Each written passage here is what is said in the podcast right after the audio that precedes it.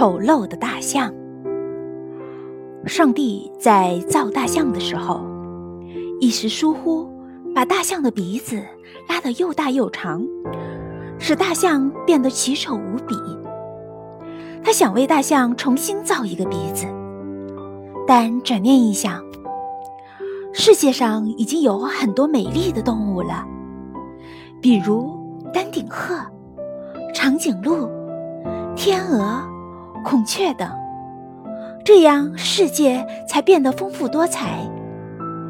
于是，他决定让大象接受丑陋的事实。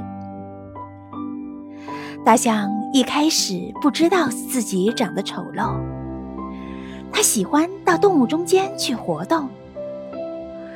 可是，别的动物见了它之后，都纷纷躲闪了，像是碰到了怪物。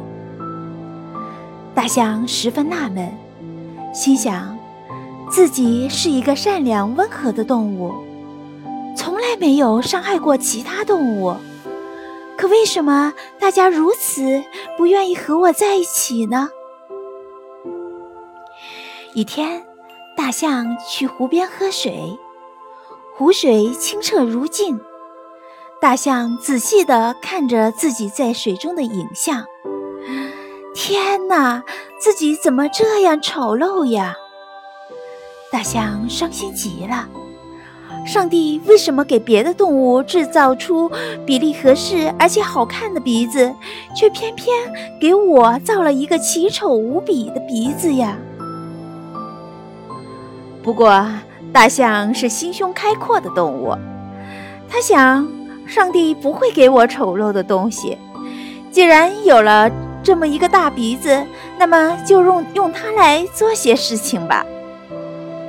他先学会用鼻子吸水，只要自己站在河边上，把长长的鼻子往河边一伸，就很容易吸到河中的水。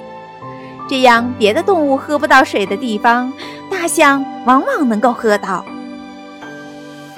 大象还用长鼻子去卷树木，拔树干。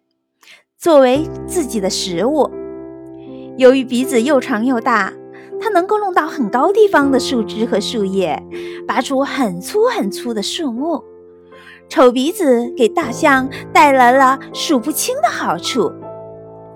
由于大鼻子发挥了作用，大象吃到和喝到的东西又多又好，而且由于经常使用鼻子干活，使大象得到了很好的锻炼。它的身体越来越强壮。亿万年之后，大象成为了陆地上最为强大的动物，很少有动物敢挑战大象。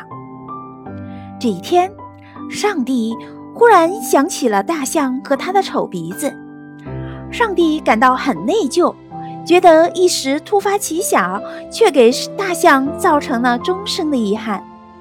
于是他想找到大象，给他重新塑造一个好看的鼻子。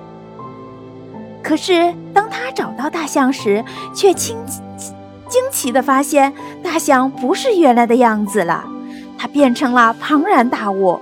大象的鼻子比原来的大很多，长很多，看上去并不丑，而且显得非常的有力量。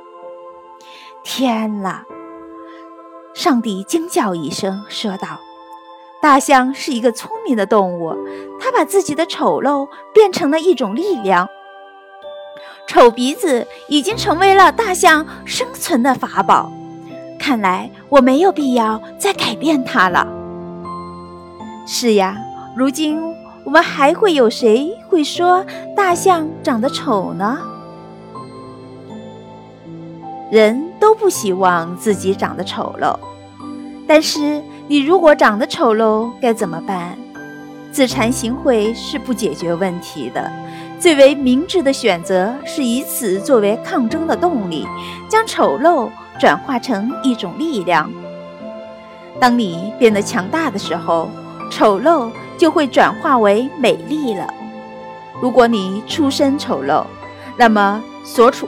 所处地位丑陋，或者所处的环境丑陋，你同样可以用积极进取的方式来改变这一切。